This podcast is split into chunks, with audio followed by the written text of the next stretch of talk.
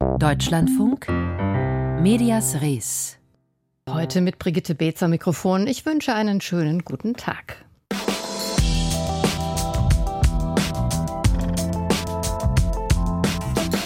Wie viel Geld braucht der öffentlich-rechtliche Rundfunk eigentlich und wie viel sollen oder dürfen seine Hierarchen verdienen?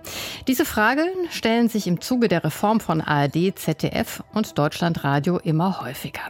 Und in den Fokus geraten sind in letzter Zeit die Ruhegelder. Sprechen wir gleich darüber hier in Medias Res und schauen danach unter anderem nach Österreich, wo ein Urteil den ORF verändern könnte. Erst Ende September hat das Berliner Arbeitsgericht festgestellt, dass der Dienstvertrag der früheren juristischen Direktorin des RBB, Susan Lange, sittenwidrig und damit nichtig sei. Susan Lange hatte gegen ihre Kündigung geklagt. Das Gericht begründete seine Entscheidung damit, dass bei der im Dienstvertrag enthaltenen Ruhegeldregelung, Zitat, ein grobes Missverhältnis von Leistung und Gegenleistung vorgelegen habe. Lange hätte bis zu ihrem Renteneintritt Anspruch auf mehr mehr als 1,8 Millionen Euro gehabt, ohne Gegenleistung von ihrer Seite. Nun hat sich der RBB mit seinen üppig vergüteten Dienstverträgen zu Zeiten von Intendantin Schlesinger seinen schlechten Ruf redlich verdient, aber wurden in der ARD, den anderen Anstalten, zum Beispiel daraus Lehren gezogen? Darüber sprach ich vor dieser Sendung mit der Medienjournalistin Dimut Röther. Sie leitet den Fachdienst EPD Medien.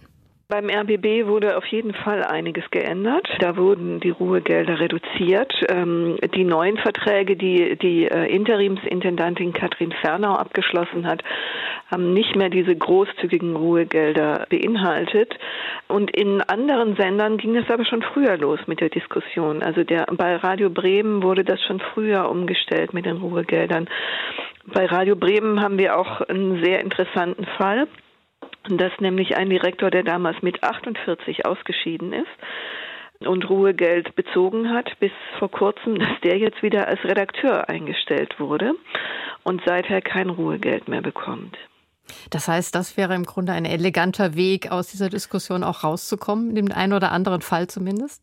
Genau, das ist natürlich ein sehr eleganter Weg, äh, wenn man tatsächlich Ruhegelder zahlt und die Leute denen auch darauf bestehen, dass sie den Anspruch haben, könnte man das machen. Das war übrigens ursprünglich auch mal vorgesehen in den Regelungen, soweit ich das überblicke. Ich glaube, so ist das im Grunde erst zustande gekommen mit den Ruhegeldern, dass man gesagt hat, wenn man jetzt keine Rückfallposition hat für die Leute, die in diesen Positionen waren, was weiß ich, Direktoren, Chefredakteure und so weiter, dann muss man ihnen die Möglichkeit geben, dass sie weiter Geld beziehen. Also es war ja früher so, dass auch Geschäftsleitungsmitglieder Mitglieder zum Beispiel in Sendern, dass deren Verträge zum Beispiel nicht verlängert wurden, weil die Politik sich dagegen gestellt hat. Der prominenteste Fall war damals äh, Nikolaus Brender beim ZDF.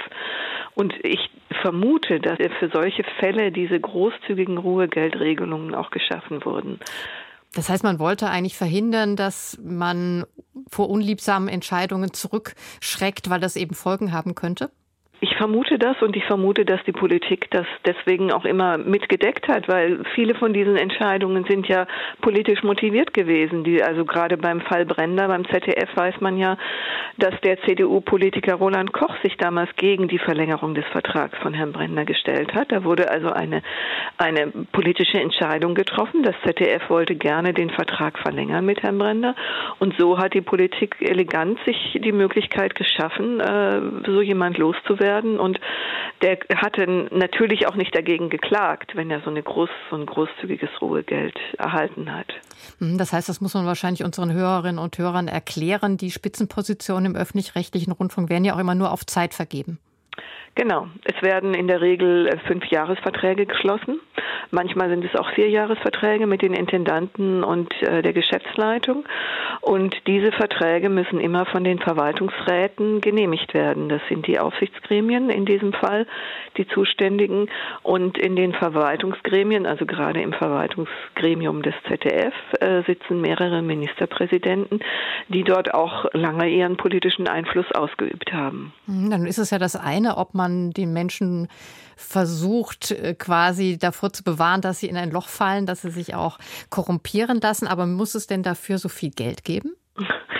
Ja, also das ist ähm, das ist natürlich gewachsen aus der Geschichte der Anstalten, denke ich. Also da sind wie diese Verträge entstanden sind, da müsste man noch mal ganz tief in die Geschichte einsteigen. Ich glaube übrigens, der RBB hatte ähm, tatsächlich sehr viele Fälle von Menschen, die Ruhegeld bezogen haben.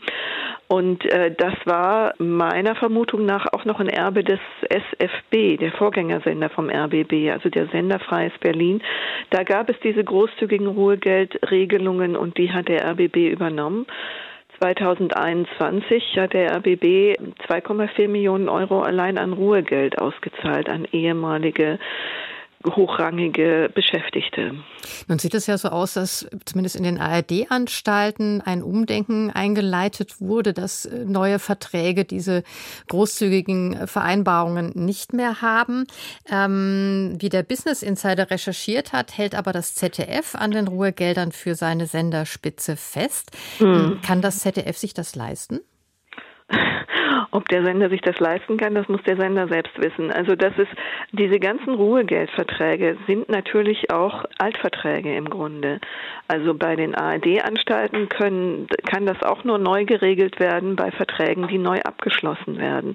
Wir müssen übrigens auch unterscheiden zwischen Ruhegeld und Altersversorgung. Also Ruhegeld ist ja tatsächlich das Geld, was äh, gezahlt wird, wenn ein Vertrag nicht verlängert wird oder vorzeitig beendet wird, ohne dass jetzt dem jeweiligen Menschen ein besonderes Verschulden vorzuwerfen wäre. Ähm, Altersversorgung ist nochmal was anderes. Äh, und die ist ja auch sehr großzügig geregelt. Das ZDF hält offenbar auch bei Neuverträgen weiter an diesen Ruhegeldregelungen fest. Ich vermute, dass das auch ein bisschen was zu tun hat mit der Konkurrenzsituation, dass man eben sagt, wir zahlen nicht so gut wie Privatsender, aber dafür geben wir euch wenigstens eine gute Versorgung. Frau Röder, Sie beobachten ja auch die Medienpolitik seit Jahren. Ähm, wie wird denn diese Diskussion von der Politik bewertet? Naja, also die Diskussion um die Altersversorgung und die, den, die Ruhegelder, die hat, glaube ich, noch gar nicht so richtig angefangen. Wir haben immer wieder die Diskussion jetzt um die Gehälter von Intendanten und Direktoren. Immer wenn das veröffentlicht wird, dann meldet sich wieder jemand zu Wort und sagt, eigentlich verdienen die ja viel zu viel. Also die Politik versucht, das zu beschränken. Das Problem ist, sie geht damit an ein Gefüge ran, was ja seit Jahren, was, was es seit Jahrzehnten gibt. Und wenn man jetzt äh, bei Neuverträgen sehr viel schlechtere Verträge abschließt, dann stimmen die Abstände nicht mehr zwischen zum Beispiel Direktoren und Intendanten. Also das ist, ist ein sehr komplexes Gebilde und ähm, da jetzt einfach so ranzugehen und zu sagen, ihr verdient alle zu viel und ihr kriegt jetzt 100.000 Euro weniger, das geht natürlich nicht. Das sind Verträge, die eben längere Laufzeiten haben und die können jetzt nicht einfach ad hoc geändert werden. Meinte Dimut Röther. Sie ist leitende Redakteurin beim Fachdienst EPD Medien.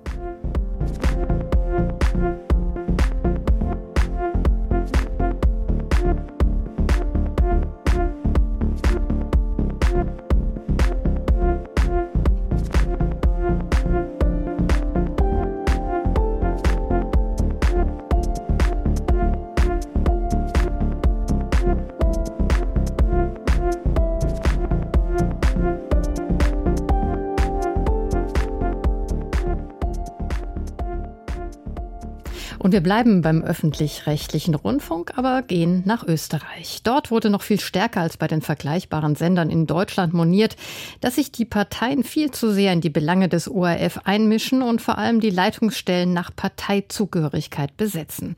Nun wurde ein Urteil des Verfassungsgerichts bekannt, das weite Teile des ORF-Gesetzes für verfassungsfriedrig erklärt.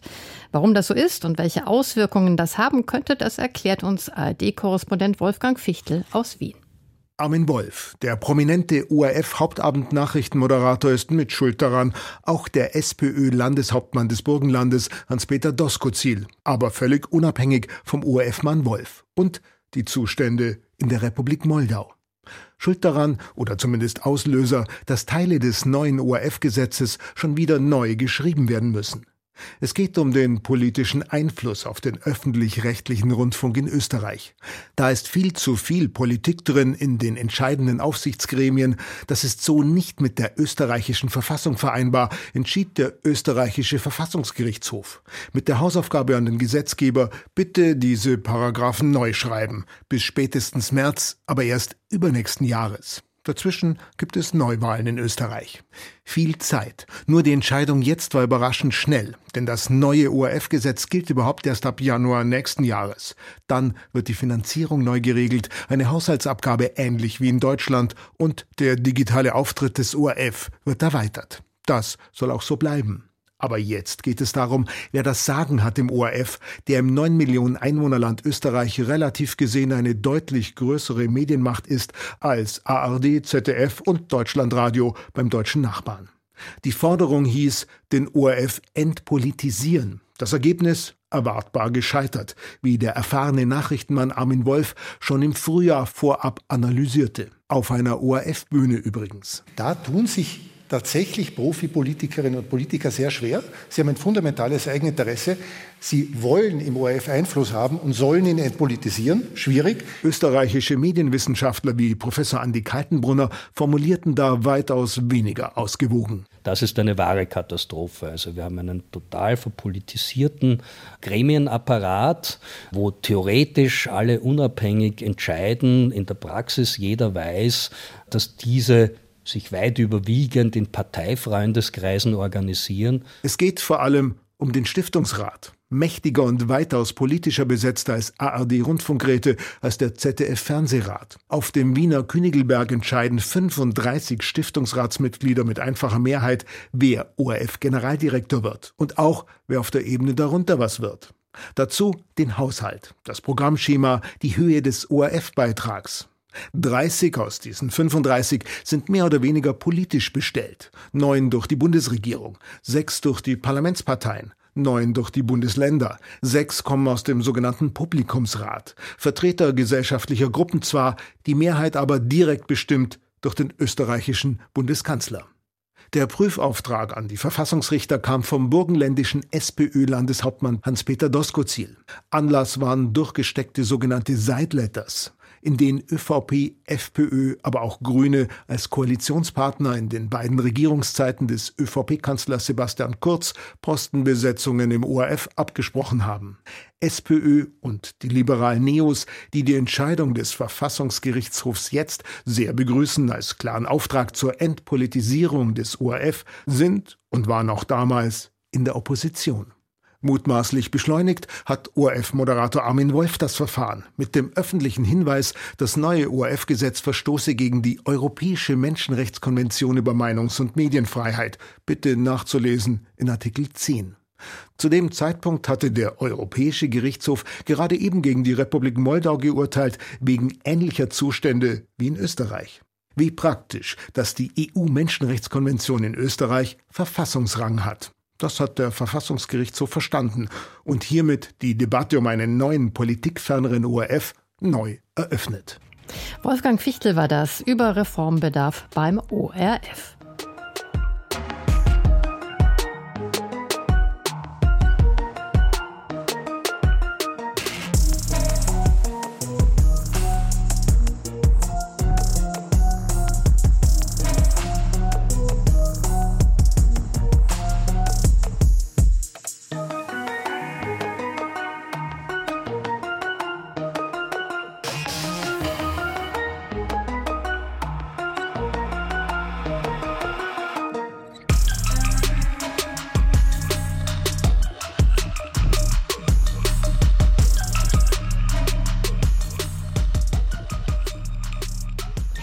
Chinas Staats- und Parteiführung bemüht sich systematisch um die weltweite Verbreitung von Desinformation und gibt dafür umgerechnet Milliarden von Euro aus. Diesen schweren Vorwurf erhebt jedenfalls das Global Engagement Center, eine Stelle innerhalb des US-Außenministeriums, die sich um die Thematik der weltweiten Fake News-Verbreitung kümmert.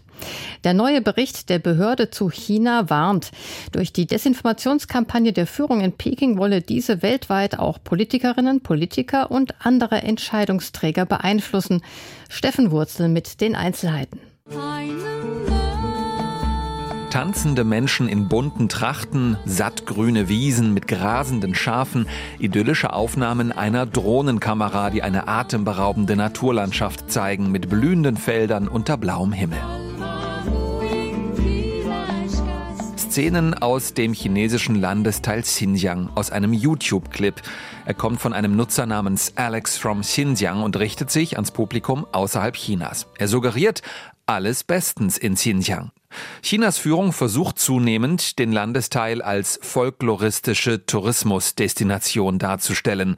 Von der staatlichen Unterdrückung der Minderheit der Uiguren in Xinjiang, die in Berichten der Vereinten Nationen nachzulesen ist und durch NGOs sowie internationale Medien immer wieder nachgewiesen wurde, wird abgelenkt. Die Staats- und Parteiführung in Peking bemühe sich zunehmend, ihre Narrative in die Welt zu tragen, heißt es im China-Report des Global Engagement Centers, einer Stelle im US-Außenministerium. Sie befasst sich mit dem Thema Desinformation und wurde vor sieben Jahren auf eine parteiübergreifende Initiative hin vom US-Parlament eingerichtet. This is not a threat like terrorism or uh, physical threats or bei Chinas Desinformationsversuchen handle es sich um eine handfeste Bedrohung, allerdings nicht um eine klassische, durch Terrorismus, Gewaltandrohung oder wirtschaftlichen Druck, mit denen Staaten normalerweise konfrontiert seien, sagt James Rubin beim Global Engagement Center verantwortlich für den Report. Auf längere Sicht sei damit zu rechnen, dass durch Chinas Desinformationen weltweit zunehmend politische Entscheidungen zugunsten der Volksrepublik gefällt würden. Es handelt sich hier um eine Bedrohung, die sich langsam vollzieht durch ein langsames Anwachsen der Vorherrschaft im Informationsraum. Das kann dazu führen, dass die Leute nicht einmal mitkriegen, dass sie manipuliert werden. Und genau deswegen ist das alles so gefährlich. Der China-Report des Global Engagement Centers beschreibt die vielschichtigen Versuche der chinesischen Staats- und Parteiführungen, Meinungen weltweit zu beeinflussen und zu verschieben. Nicht nur durch relativ einfach zu entlarvende Social Media-Videos, sondern auch dadurch, dass staatliche chinesische Konzerne in anderen Ländern in Medienunternehmen einsteigen. In afrikanischen Ländern zum Beispiel, aber auch in Industrienationen wie Australien oder Tschechien. Die Studie nennt außerdem wirtschaftlichen Druck auf internationale Großkonzerne, die sich in der Folge nicht mehr kritisch äußern zur Politik der kommunistischen Führung in Peking. Dass das keine reine Fiktion ist, zeigt sich bereits heute. So äußern sich die in China aktiven deutschen Großkonzerne weder zu Chinas Kriegsdrohungen gegenüber Taiwan noch zur de facto Abschaffung der Autonomie Hongkongs in den vergangenen Jahren. Der US-Konzern Apple hat auf Druck der chinesischen Führung zahlreiche VPN-Programme aus seinem chinesischen App Store entfernt, mit denen Nutzerinnen und Nutzer in der Volksrepublik früher die staatlichen Internetsperren umgehen konnten. Heute funktioniert das nicht mehr so einfach. Während Chinas Führung zu Hause keine vom Staat abweichenden Meinungen zulässt und die freie Presse unterdrückt, nutze sie die Meinungsfreiheit in demokratisch regierten Staaten, um ihre staatliche Propaganda zu verbreiten. Das sind ungleiche Bedingungen. Im Rest der Welt kann Chinas Führung frei ihre Informationen verbreiten und niemand mischt sich ein. Die chinesische Regierung führe einen unerklärten Krieg der Desinformation, heißt es in der Studie des Global Engagement Centers. Geführt werde dieser Krieg mit verschiedensten Werkzeugen, von Fake-Accounts in westlichen Online-Netzwerken, die Russlands Ukraine-Narrative verbreiten, bis zu staatlich organisierten Pressereisen für ausländische Journalisten, Blogger und Medienmanager. Das ist eine der vielen Taktiken, die Chinas Führung einsetzt, um Eliten zu beeinflussen. Sie versucht das auch durch Konfuzius-Institute, durch Partnerstadtprogramme und durch halboffizielle China-Reisen für Politiker und andere Entscheidungsträger. Ich hoffe nur, dass diese Menschen klug genug sind, um zu begreifen, was der Zweck dieser Taktiken ist. Und das berichtete uns Steffen Wurzel.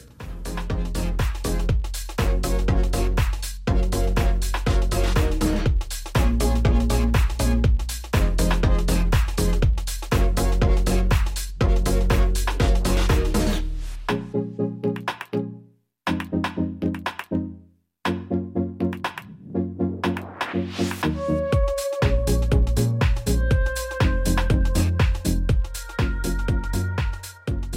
Einer von Chinas heftigsten Konkurrenten um eine Vormachtstellung im asiatischen Raum ist Indien. Dort hat über die letzten Jahre hinweg der Hindu-Nationalismus stark an Boden gewonnen. Unterstützerinnen und Unterstützer von Premier Narendra Modi bedrohen Medienschaffende durch Hasskampagnen in sozialen Netzwerken bis hin zum Mord. Und behördenkritische Journalisten werden mittels Strafverfolgung mundtot gemacht. Charlotte Horn hat ein aktuelles Beispiel für uns. Sie zeigen sich solidarisch. Journalistinnen und Journalisten demonstrieren im Presseclub von Indien in Neu-Delhi. Sie tragen Aufkleber mit der Aufschrift Befreit die Presse. Am Tag zuvor hatte die Polizei Wohnungen und Büros von mehr als 40 Journalisten durchsucht, Handys und Laptops beschlagnahmt. Der Gründer der Website und ein Mitarbeiter wurden in Gewahrsam genommen. Diese Journalistin ist entrüstet. Jeder, der sich gegen das Regime ausspricht, gilt als antinational. Das ist eine langfristige Strategie. Und diese Ereignisse sind der jüngste Beweis dafür. Newsclick gehört zu einigen wenigen Medien, die noch kritisch über die hindu-nationalistische Regierung von Premierminister Narendra Modi berichten. Bei einer Anhörung vor Gericht sagte der verhaftete Gründer der Website, er habe keine Anhaltspunkte für den Grund seiner Festnahme bekommen. Die Polizei von Delhi will Beweise für die Finanzierung des Nachrichtenportals aus China haben. Die Ermittlungen sollen unter anderem im Zusammenhang stehen mit einem Artikel der New York Times. Demnach soll Newsclick Geld von einem reichen US-Amerikaner erhalten haben, um chinesische Propaganda zu verbreiten. Auch die indischen Oppositionsparteien kritisierten das Vorgehen der Behörden. Die Menschenrechtsorganisation Amnesty International erklärte in einem Statement, die Durchsuchungen seien nicht das erste Mal, dass die indische Regierung das Antiterrorgesetz missbrauche, um gegen Regierungskritiker vorzugehen. Auch diese Journalistin sieht die Durchsuchungen als klaren Versuch, die Presse einzuschüchtern. Sie wollen ganz klar, dass wir über die Geschichten berichten, die sie hören wollen.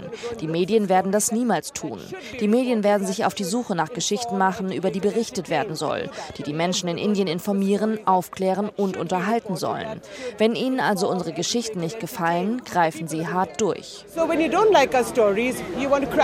Der Präsident des Presseclubs von Indien, Gautam Lari, verurteilte im Interview mit dem Fernsehsender Al Jazeera die Durchsuchungen.